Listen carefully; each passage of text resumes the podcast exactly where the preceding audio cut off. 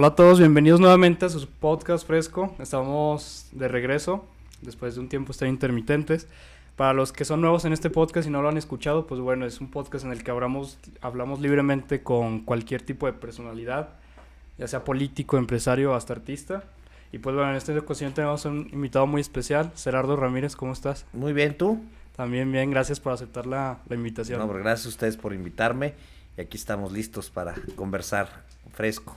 Cuéntanos, ¿cómo, cómo, cómo va tu campaña? ¿Estás ahorita disputando la, la diputación por el Distrito 1? Así es, pues va bien, vamos este, trabajando, estamos empezando la tercera semana de campaña y con muy buen ánimo, la verdad es que eh, es una campaña distinta a las anteriores que yo había tenido la oportunidad de hacer, porque bueno, el tema de la pandemia cambia muchos factores, la gente todavía la noto con miedo de salir, pero bueno, sin embargo estamos haciendo un esfuerzo de recorrer las calles, de tocar puerta a puerta en las colonias y en, en la zona de la capital que me toca y veo buen ánimo porque la gente quiere un cambio, quiere una manera nueva de hacer las cosas después pues de ver eh, pues, malos gobiernos que han estado en el tema de la capital y en el tema del gobierno estatal.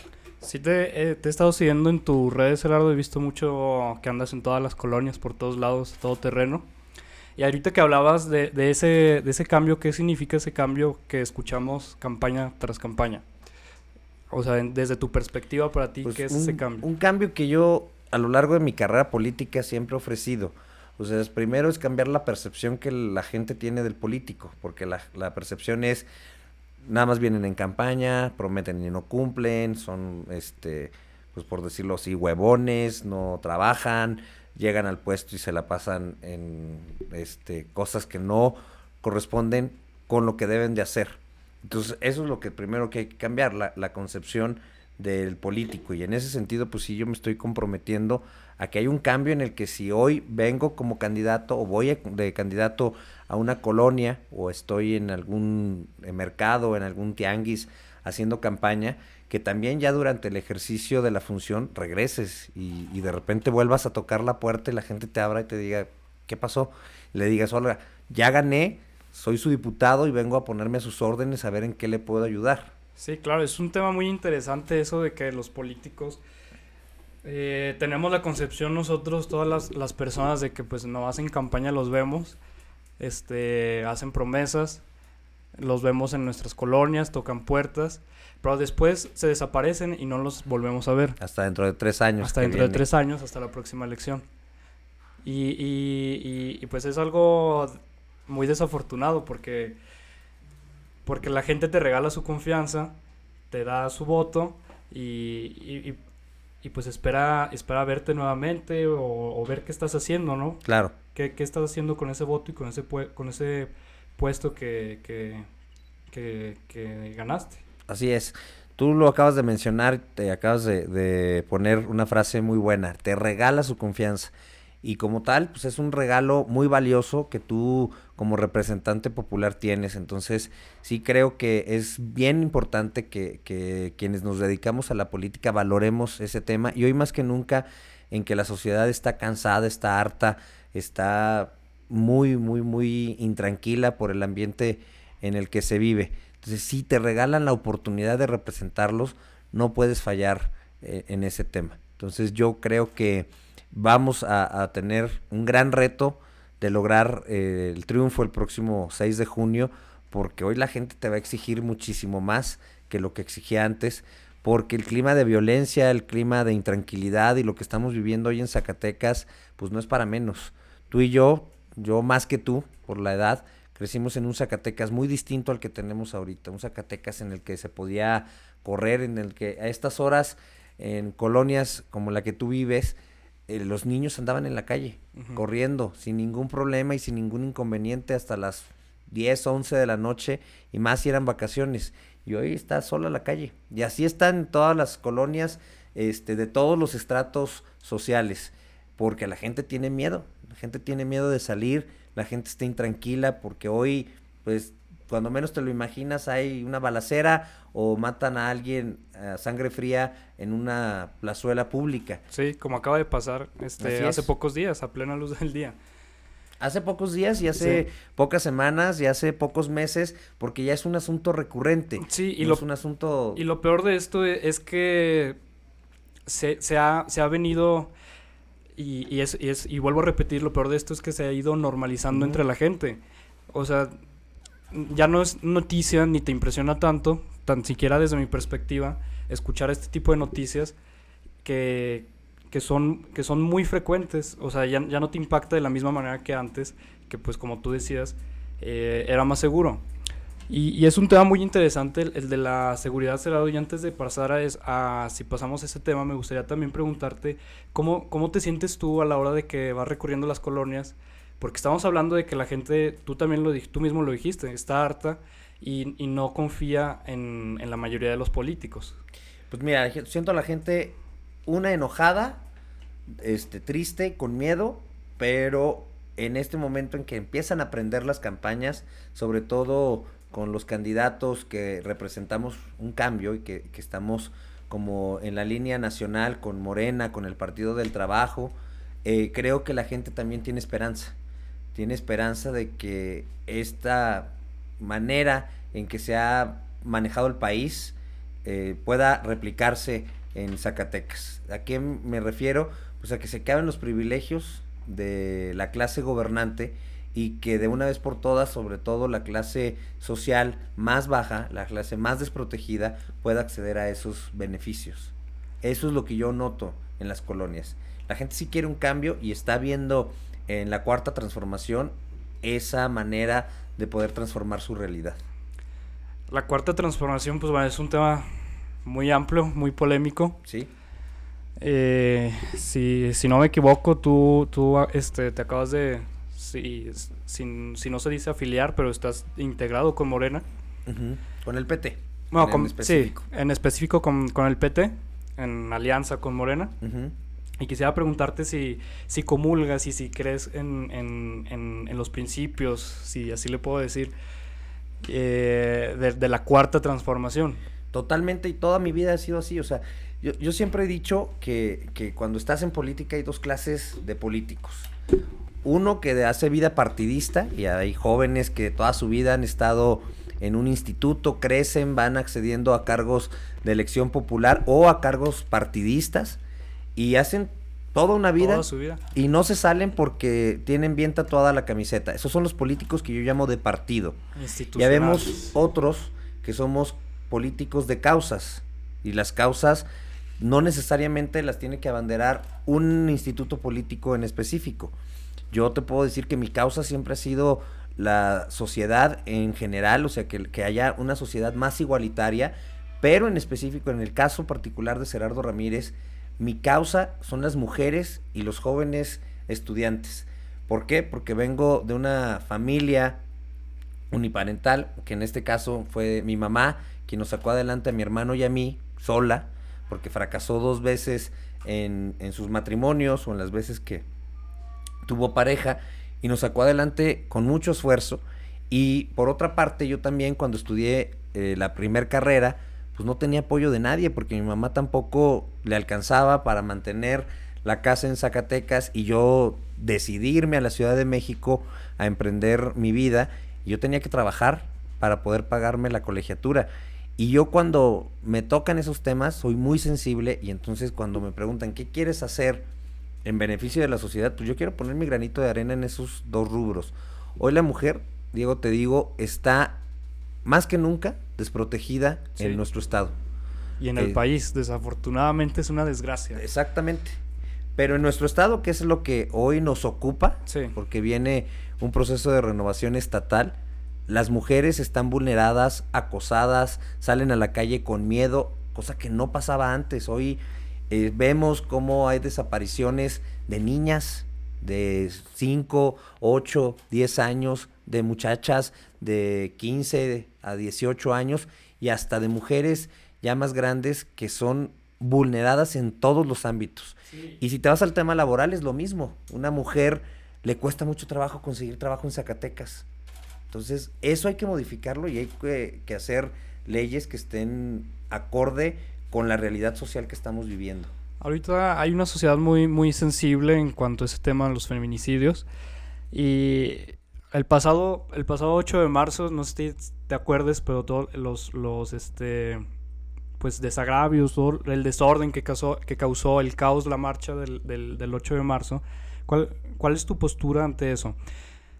Porque creo que aquí hay, hay, hay dos, dos, maneras de verlo y hay este, quien está a favor de, de todo este movimiento que, que, refleja el enojo de las mujeres que pues en base a esto pues empiezan a rayar paredes, este, rompen este, cosas, este, no sé, los negocios. Hay, hubo muchos videos que, que, así lo documentaron. ¿Y tú, cuál, cuál es tu, tu postura ante esto, Gerardo? Mi postura es que tenemos que trabajar en una sociedad más justa y en una sociedad en donde realmente las mujeres tengan un papel preponderante.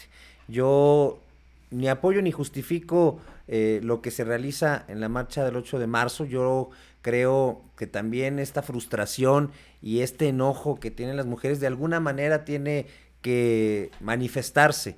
Y yo prefiero mil veces eh, daños materiales, daños de cosas que se reponen, limpiar eh, los monumentos, reponer vidrios en algunos comercios que salgan afectados, que seguir viendo cómo las mujeres están vulneradas en un estado en el que yo crecí en otro ambiente completamente distinto. Yo te digo, yo crecí en un Zacatecas bonito, en un Zacatecas tranquilo, en un Zacatecas en paz, y me da mucha rabia, mucha impotencia ver que hoy vivimos en un Zacatecas completamente distinto, inseguro, eh, poco iluminado, por lo que comentábamos ahorita el tema de las luminarias, sí. que todavía en la capital son de vapor de sodio, y que tengas que estar a las vivas de que no te vaya a tocar un enfrentamiento armado a plena luz del día, sin deberla ni temerla. Entonces, eso es a, a lo que me da también coraje e impotencia. Entonces me pongo en el lugar de, de quienes se manifiestan por sus derechos, por eh, estar más presentes en el gobierno y más presentes en los temas de la respuesta directa a sus sí. necesidades, pues obviamente pues de repente yo creo que esa frustración te puede llevar a cometer este tipo de situaciones que vemos muy comúnmente. Pero si me permites acotar, yo quiero ser no de esos políticos que el 8 de marzo vanaglorian a la mujer y la ponen y la ensalzan y la ponen en un pedestal y el resto del año no lo hacen. Si hoy me dedico a esto y tengo la oportunidad de ser diputado, van a tener un diputado que legisle a su favor en todos los ámbitos, todos los días. Esa es una, una pregunta que, que, me viene a la mente, Gerardo. Tú como diputado, ¿cuál es tu postura y qué está en tus manos para ser parte de la solución? Legislar, eh, que tengamos leyes más justas, que tengamos leyes más acorde a la sociedad. Hoy te comento que el marco jurídico eh, normativo en el estado de Zacatecas vigente tiene prácticamente el 80% eh, ya mucho tiempo de que no se ha modificado o que no sea adecuado a la realidad que hoy vivimos. Entonces tenemos que hacer un análisis de todas las leyes que hoy están vigentes en Zacatecas para las que se tengan que modificar, modificarlas y las que se tengan que hacer de cero también eh, se realicen. Eso conlleva mucho trabajo, de mucho tiempo, mucho sí. cabildeo, ponernos de acuerdo entre los 30 diputados que integraremos la sexagésima cuarta legislatura, pero sí se puede, sí se puede. Y ese es el granito de arena que yo pienso poner, además de que en algo que no está propiamente dentro de las funciones constitucionales, pero que también tienes, que es un recurso para gestión y para poder ayudar a la gente, quiero entregar un número de becas muy importante, muy significativo, que ayude con la educación de las niñas, de los niños y de los jóvenes para que por temas económicos nadie deje sus estudios. Ayúdame a entender un poco más, Gerardo, y a todos los que nos están escuchando. O sea, yo a la hora que escucho que legislando, me imagino, pues obviamente en relación a las consecuencias, ¿no? Que tienen todos estos delitos. No sé si, es, si va por ahí. No, simplemente es poner por ley. Te pongo un ejemplo. Yo, la primera vez que fui legislador, hace 10 años, la primera vez que fui diputado, nosotros era muy joven y era un grupo de jóvenes menores de 30 años, éramos nueve, que impulsamos, por ejemplo, el tema de la paridad en la política y el tema de la incorporación de los jóvenes a la política. Nosotros en aquella legislatura proponíamos lo que hoy es una realidad. El 20% de las candidaturas tendrían que ser para jóvenes. Que, perdón, que cada vez hay políticos más jóvenes, ¿no? Sí, y eso es también eh, un logro y un avance. Porque hace 10 años, quienes no estaban a favor de esto, quienes ya tenían más edad, decían, no es una locura, ¿cómo crees que vamos a hacer por ley que los partidos tengan que proponer a jóvenes en, el Congreso o en las presidencias. Hoy es una realidad. Entonces, el, el, estar en la legislación no nada más es poner sanciones, sino también que por ley estén ciertas cosas establecidas. ¿A qué voy? Que hoy si viene una empresa nueva a Zacatecas, de, de fuera del, país o una empresa de alguna otra parte de la República, pues no hay establecido que tengan que contratar igual número de mujeres que de hombres. Sí, sí que, lo, que lo vi en, en algunas de tus publicaciones en, redes, que decías que el 50% este, de los puestos de trabajo. De los puestos de trabajo serán para las mujeres y para la comunidad LGBT y para personas de discapacidad. O sea, para todos. Prácticamente inclusión. Y, son, y también, ¿sabes para quién? Para los jóvenes que salen de la licenciatura, de la ingeniería, bueno, de la educación superior y no encuentran chamba en Zacatecas porque les piden experiencia. Entonces dices, ¿cómo van a tener experiencia si nunca les dan la oportunidad? Sí. Y además no es que salgan de, de una licenciatura o de una ingeniería a sacar copias o a ser mensajeros, porque ahí no agarras experiencia. O sea, tú estudiaste para ejercer la carrera y si te preparaste bien estás este, dispuesto y preparado para ejercer un cargo de responsabilidad, si quieres no tan, tan alta, donde todavía tengas que reportar a superiores, pero que vayas experimentando. Y en los errores y en los aciertos se van generando esas experiencias que al final del día te forja como un mejor profesionista. Sí. Gerardo, llevas este 10 años, ¿verdad? Si no me equivoco, me, decías 10 años este, en, lo que es pues la vida pública, política. En la vida pública sí, aunque 20, 21 años, tengo 37. Empecé a los 16, mi primer campaña. Órale. Entonces sí, ya tengo bastante rato. Trabajé en la presidencia municipal de Zacatecas, luego me fui a estudiar a México, trabajé en un partido político allá, regresé, trabajé en el ayuntamiento de Guadalupe y de ahí se me dio la oportunidad de poder eh, ser diputado a mis 25 años y tomar protesta a los 26. ¿Y, cómo es el, ambiente el ambiente en la política? Pues es pesado, es de repente un poquito crítico porque pues es el, el juego del poder, como comúnmente se dice, pero yo creo que debemos también de, cambiar esa percepción, ¿no? Yo creo que antes eh, a los políticos se les veía como inalcanzables o como los de la élite social y eso lo tenemos que empezar a modificar. Debemos de ser gente común y corriente que va al mercado, que hace una vida normal y que tiene una responsabilidad muy importante que es la de representar o bien en el caso de los presidentes municipales o del gobernador, pues de dirigir los destinos de un estado, pero tenemos que dejar de verlos como los de arriba, sino que estén al mismo nivel y que se den cuenta de la realidad que se vive en el municipio o en el estado o en el distrito que representas. Y ahorita hablando de municipio, este también por la misma alianza va Jorge Miranda. Sí. De, de presidente municipal. Veo que estás este, muy cercano a él haciendo campaña. Eh, ¿Cómo, cómo trabajarías de, de, la mano de Jorge Miranda para, pues, para lograr sus objetivos? Pues mira, primero parte de las funciones que tiene un diputado pues es revisar algunos reglamentos, algunas leyes que se emiten en el ayuntamiento, en el caso específico del cobro de impuestos, se tiene que, que revisar y aprobar, también se tienen que revisar las cuentas públicas del municipio, eso en lo, en lo formal, pero ya fuera de lo formal y en lo político o en la práctica, pues tengo que ayudarle a Jorge a hacer un buen trabajo, a hacer un buen presidente municipal y eso se logra pues estando al pendiente también de la gente. Lo que te decía es un tema de regresar a las colonias y de que yo si veo o detecto algo que no se está atendiendo, pues que se revise y que Jorge lo pueda atender. No él, sino también el equipo que va a conformar.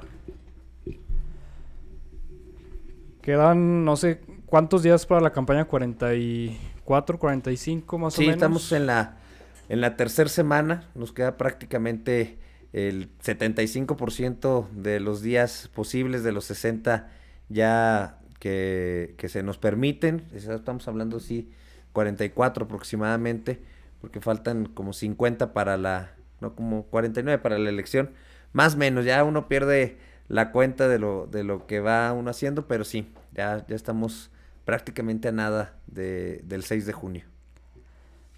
¿Y cuál es tu, tu, tu panorama? ¿Te sientes optimista? ¿Tus contendientes? No sé. Yo los respeto a todos. Eh, yo la verdad es que eh, incluso con algunos hasta tengo amistad y, mucho tiempo de conocerlos, pero yo a todos ellos los respeto. Yo creo que la opción eh, que va a triunfar el 6 de junio es la que representamos los de Juntos Haremos Historia. Veo muy buen ánimo en la gente de la capital. Yo creo que sin duda alguna Jorge va a ser el próximo presidente municipal de Zacatecas y sin afán de, de sonar soberbio, yo estoy seguro de que la mayoría de los electores de la capital van a, van a escogerme como su representante para estar los próximos tres años en la sexagésima cuarta legislatura con el compromiso de representarlos a todos, a los que voten por mí y a los que no voten por mí. Y en el caso de, de la capital, pues me toca hacer campaña solamente en una zona del municipio, pero eso no implica que una vez que lleguemos a la, a la legislatura vamos a atender todos los problemas de los capitalinos y que voy a estar siempre dispuesto a escucharlos y a revisar las necesidades que, se tengan en las colonias, en los barrios, en las comunidades. Hablando de necesidades, pues volviendo, llevas 10 años este, conociendo y trabajando y, pues me imagino que conoces muy bien el municipio, sus necesidades, eh, qué es lo que hace falta, que pues bueno, son los mismos temas de siempre, pero pues se tiene que trabajar constantemente. Lamentablemente son los mismos temas de siempre, pero también son los mismos temas que hace ocho años que yo contendí por la presidencia municipal siguen sucediendo.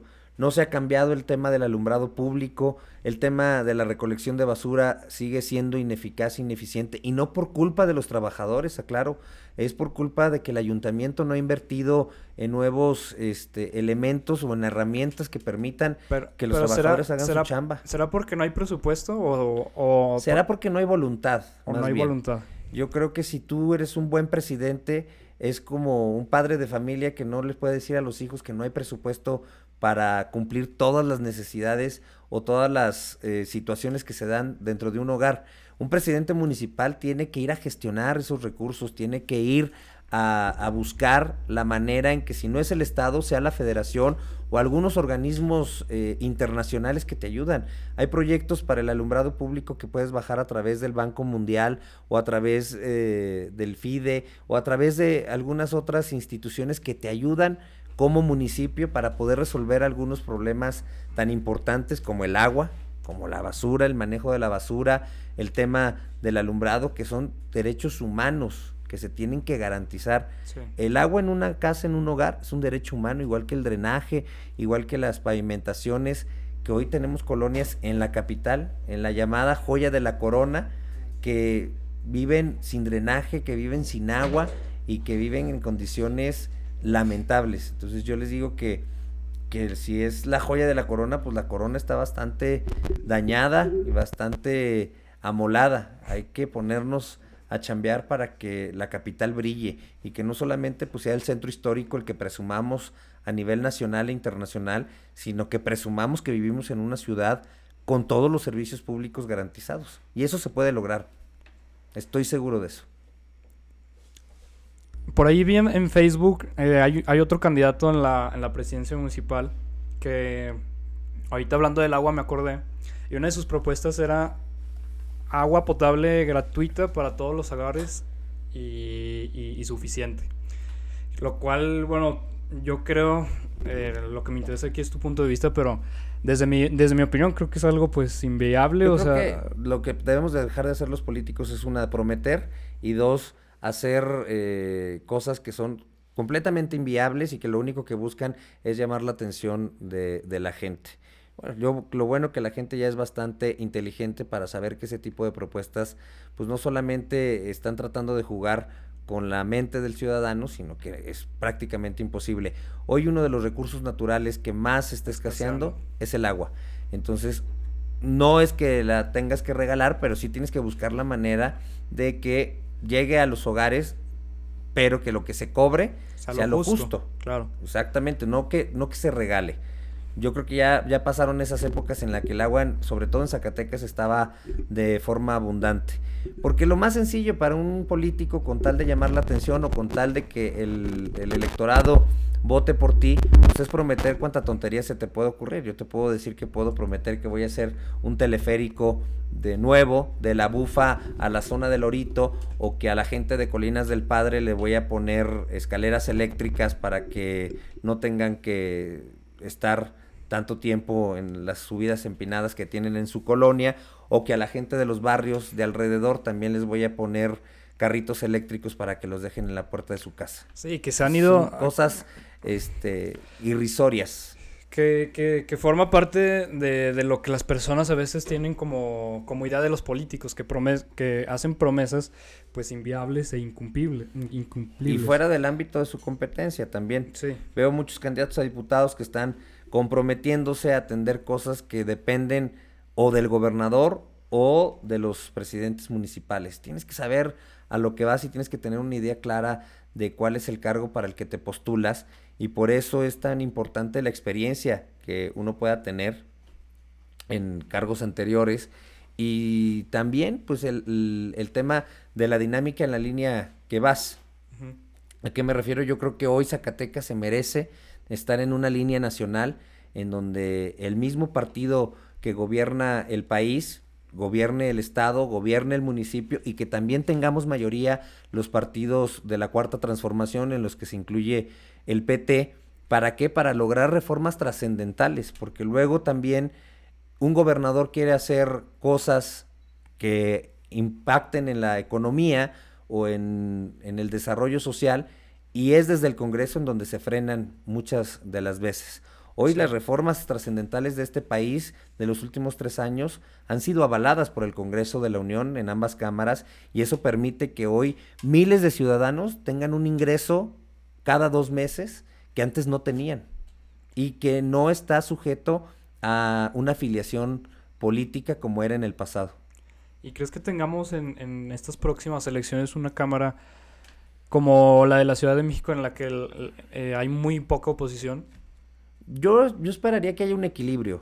Yo creo que la, eh, un estado tan grande como Zacatecas y con tantas regiones tan distintas y tan diversas te permite que haya equilibrios. Entonces yo creo que va a haber una zona de la ciudad en donde evidentemente eh, Morena y el Partido del Trabajo van a ganar de manera contundente y también veo una zona del estado en donde van a ganar candidatos de Acción Nacional, en donde van a ganar candidatos del PRD y del PRI, que seguramente armarán un bloque eh, opositor en la legislatura, pero hoy lo importante es que quienes tengamos mayoría seamos los partidos afines al proyecto transformador de este país, que queremos hacer un Zacatecas distinto al que hoy vivimos y regresar a ese Zacatecas bonito en el que, cuando menos yo crecí. Que es parte de tu mensaje, ¿no? Ese Zacatecas bonito de tu, de tu campaña. Es que es, es la esencia. Para lograr el Zacatecas bonito hay que hacer muchas reformas y regresar a muchas cosas que antes se tenían y que se han ido perdiendo. Y, y regresando a todos, todo esto de los servicios este, básicos como la recolección de basura, eh, vi en, una entrevista que, que, tú estabas en contra de, de, la privatización de la, de la recolección de, de, basura. Y es un tema pues muy interesante. ¿Por qué, por qué razón este, tú estás, si, si, no en contra, pero no a favor? Mira, yo estoy eh, en contra de que el Estado o el municipio no haga su chamba. Yo qué, qué diría? Que tenemos que encontrar un esquema en el que, uno, a los trabajadores actuales de Limpia se les reconozca todo el esfuerzo que hacen y que se les dote de mejores y más herramientas para el servicio de recolección de basura. Y dos, que en una ciudad como Zacatecas, con tantos habitantes, evidentemente ya es insuficiente el departamento de limpia municipal. Entonces, ¿qué puedes hacer? Un esquema en el que se contrate a una empresa privada que se dedique a esos temas y en una zona de la ciudad esa empresa sea la que se encargue y en otra sean los trabajadores de limpia que actualmente están en el ayuntamiento y que no merecen por ningún motivo ser, vulnerados en sus derechos laborales, sino por el contrario, fortalecerlos y que ellos también sigan haciendo su chamba, pero con mejores herramientas. Diego, no tienen uniformes, los camiones están destartalados, eh, solamente los utilizan para la foto, para decir en redes sociales que un alcalde está trabajando, pero en realidad son los que menos ganan, no tienen eh, servicios de seguridad social eh, y que son cosas elementales que tienes que, checar. Entonces también eso me corresponde a mí porque un diputado no se mete en esos asuntos eh, laborales porque son propias del ayuntamiento, pero también puede ser la voz de todas esas personas que hoy no tienen este, todos sus derechos laborales a salvo. Entonces yo creo que Jorge es un hombre muy eh, experto en esos temas, pero también muy sensible a que la gente trabaje y trabaje con todos los, los derechos garantizados. ¿Estamos este, mejor o peor que, que antes, Eduardo? Peor, peor, completamente. Si después de una campaña que yo hice para presidente municipal en la que eh, el voto ciudadano no me favoreció, pero sin embargo yo esperaba y aspiraba a que quien ganó hiciera la chamba y transformara la capital con el objetivo de que le fuera bien a la ciudad, pero si sigues viendo las mismas luminarias, los mismos baches, la misma problemática con lo que platicamos de la basura, del agua, y todos estos temas, pues quiere decir que quien ha tenido la responsabilidad, la gran responsabilidad de estar al frente del municipio de Zacatecas, no ha cumplido. Y eso, pues estamos peor. Tú haces un comparativo entre Zacatecas y Guadalupe y hoy Guadalupe ya nos rebasó por mucho. Simplemente hagan un ejercicio, ustedes que les gusta el tema de la tecnología, con un dron en la zona limítrofe entre Zacatecas y Guadalupe y te puedo apostar doble contra sencillo que vas a ver un Guadalupe blanco y un Zacatecas amarillo. ¿Por qué? Por el, el tema de las luminarias. El 98% de las luminarias en Guadalupe hoy son de LED. El 85% de las luminarias en Zacatecas son de vapor de sodio, como las que estamos viendo aquí en tu colonia. Y en muchos más que... No, y, y, tú haces un comparativo con los demás municipios y creo que Zacatecas es de los pocos que queda, siendo la capital, y la llamada joya de la corona. La joya de la corona, que, que ya decías que, que, ¿Cómo decías de la corona? Que, pues que está muy desconchinflada. Mm. Oye, y, y, me acordé ahorita que, que desde el principio del, del, episodio empezamos a hablar y, y me acordé de, y quise preguntar, me vino esto a la mente, ¿cómo, ¿cómo recuperas tú la confianza de la gente en una, en una sociedad en la que se ha perdido mucho la confianza en los políticos y en los cargos públicos. Trabajando, trabajando trabajando trabajando. Todos los días. O sea, van a tener un diputado que van a ver trabajando en el Congreso, en las sesiones, en la calle, regresando. Yo estoy haciendo ese compromiso con la ciudadanía de que voy a regresar. Y no es una promesa, no es una falsa expectativa. Tengo las ganas y tengo, como te decía, ese anhelo de demostrarle a la gente que habemos políticos diferentes, que habemos políticos que sí queremos hacer las cosas bien y respetar eso que tú mencionaste al inicio de la charla, ese regalo que te dan, que te regalen su confianza es algo que yo quiero valorar y que quiero demostrarles con trabajo que no se equivocaron. Y a quienes no votaron por mí, pues decirles, mire, Aquí estoy este, para ponerme a sus órdenes, aunque no haya sido digno de su confianza al momento de un voto, pero que ojalá y me regalen su confianza para ser su representante. ¿Y qué se necesita para ser político? Porque en, lo que yo pienso es demasiada empatía. No, em, empatía con la gente. Ganas, que de repente tengas eh, proyectos, o sea, hay políticos que pueden caer muy bien, pero a la hora de gobernar pues no saben ni la O por lo redondo. Y hay políticos que tenemos un cierto equilibrio, que al final tienes cierto, cierta facilidad de palabras, ciertas, como tú dices, empatía, pero que también a la hora de ejercer un cargo, pues tienes experiencia y tienes manera de cómo hacer las cosas. Entonces, para ser político se necesitan ganas de involucrarte en el desarrollo de tu comunidad. Yo también veo presidentes municipales que conocen bien sus territorios, conocen bien la problemática y que por circunstancias de vida no han terminado la primaria o la secundaria y eso no les demerita que puedan hacer un extraordinario papel. Lo que se necesita son ganas y lo que se necesita es empuje y creértela. Porque de nada sirve llegar, aspirar a un cargo, que te voten y ya luego irte a sentar o a disfrutar como comúnmente se dice de las mieles del poder cuando hay tanta necesidad y volvemos al mismo tema, cuando hay tanta desconfianza en, en los políticos.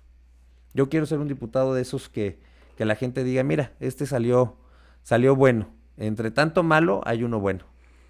Y ahorita que dices eso, ¿cómo puede saber la gente lo, lo, que estás haciendo? Porque bueno, tan siquiera nosotros los jóvenes, o tan siquiera yo ni siquiera eh, sé muy bien, o sea, qué distrito, cuál es, y, lo he platicado con, con, muchos de mis amigos, o sea, no sabemos ni siquiera qué, qué, distrito nos representa, este, no sabemos quiénes son nuestros diputados, nuestros... Claro. O sea, es, e, es que eso radica también en, la falta de compromiso que han tenido los políticos. Yo creo que no es la sociedad la que debe de estar, tanto que sí, también debe de haber un involucramiento, pero tú te involucras, por ejemplo, en un partido de fútbol porque conoces eh, quiénes van a jugar y conoces las reglas y conoces más o menos cuál es el esquema. Si tú vieras a alguien que te representa bien, que dices, no, mira, este está haciendo buenas chambas, o sabes que me enteré que hizo esta iniciativa que me está beneficiando directamente porque ya logré bajar un recurso para poner un negocio o algo así, te empiezas a involucrar y empiezas a decir, oye, ¿de qué distrito eres? Del 1. Ah, ok. ¿Y es mi colonia? No, fíjate que yo, esta colonia es de tal distrito. Tú empiezas a involucrarte porque empiezas a ver resultados. Pero la gente está como tan desentendida del cargo de los diputados porque son de todos los niveles de representación quienes peor fama tienen, tanto los diputados federales como los diputados locales.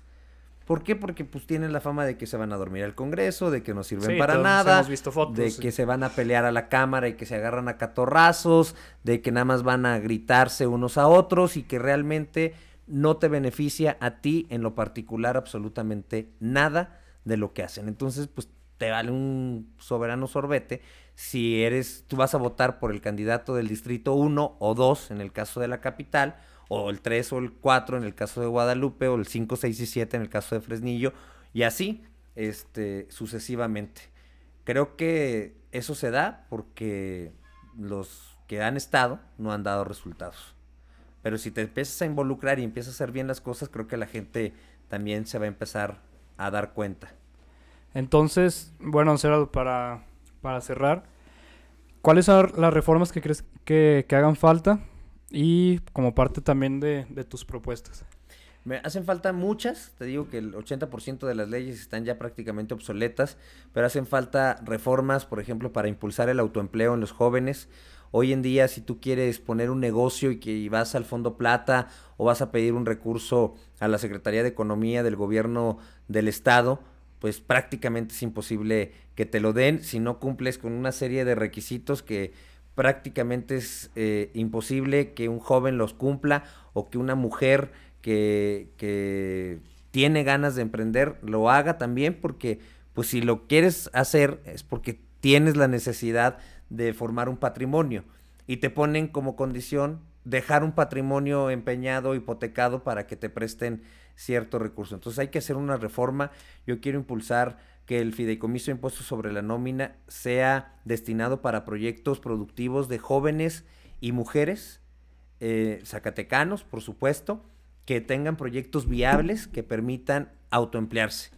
Con dos condiciones. Una, que se integren al, al RIF, que es el régimen de incorporación fiscal del SAT, y dos, que cuando menos inscriban un empleo formal en el Instituto Mexicano del Seguro Social por cuando menos un año. Si se dan esas dos condiciones, que el dinero eh, se vaya a lo que se llama fondo perdido, y de esta manera poder impulsar la creación de muchos micronegocios que permitan eh, fortalecer el Producto Interno Bruto en el Estado.